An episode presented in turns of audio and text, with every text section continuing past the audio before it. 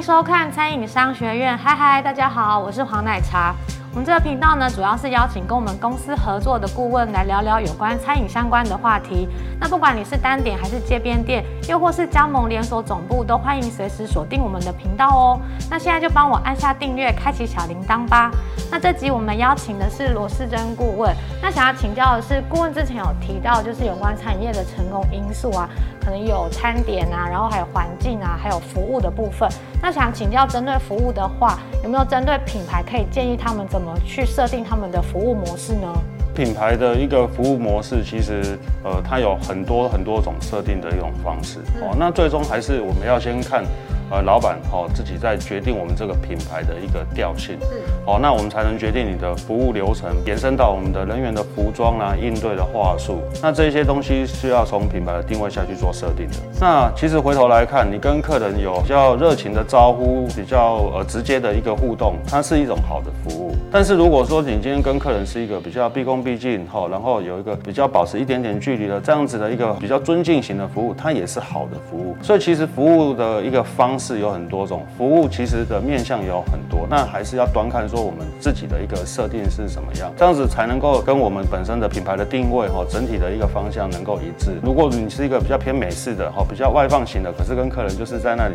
鞠躬哈，然后绑着包头，这样子其实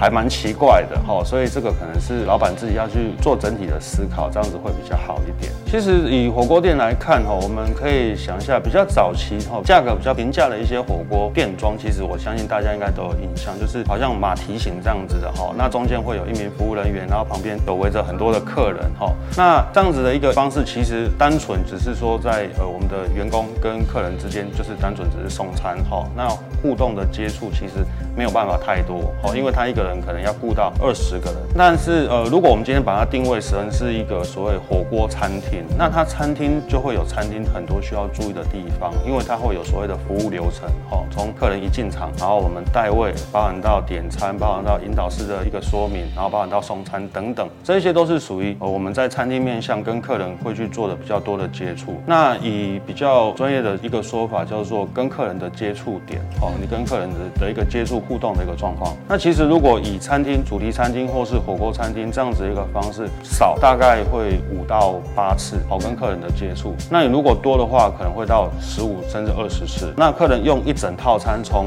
在门口哦，准备要入座，一直到吃完离席跟收银的一个柜台，最后买单买完要离场。那二十次这种东西其实没有什么多跟少，一定多就一定好，少就不好。其实不是，反而我们要去珍惜跟客人每一个互动的一个机会，让客人会对我们这样子的一个接触的状况之下是有感的，而不是说接触了，可是却是很不耐烦的，这样反而会让客人会觉得说，那呃还是不要来好了，会有这样子的状况。好，那可能我们现场的部分要再稍微再留意一下，这样子。听完顾问的分享呢，相信大家对于服务这一件事情有更深一层的了解。我们可以从品牌定位面开始去思考，那可以让你的服务可以更加分哦。那如果你有任何的问题呢，都可以在影片的底下留言跟我们分享。那影片的最后我也会附上这一集的小笔记。那我们餐饮商学院就下次见喽，拜拜。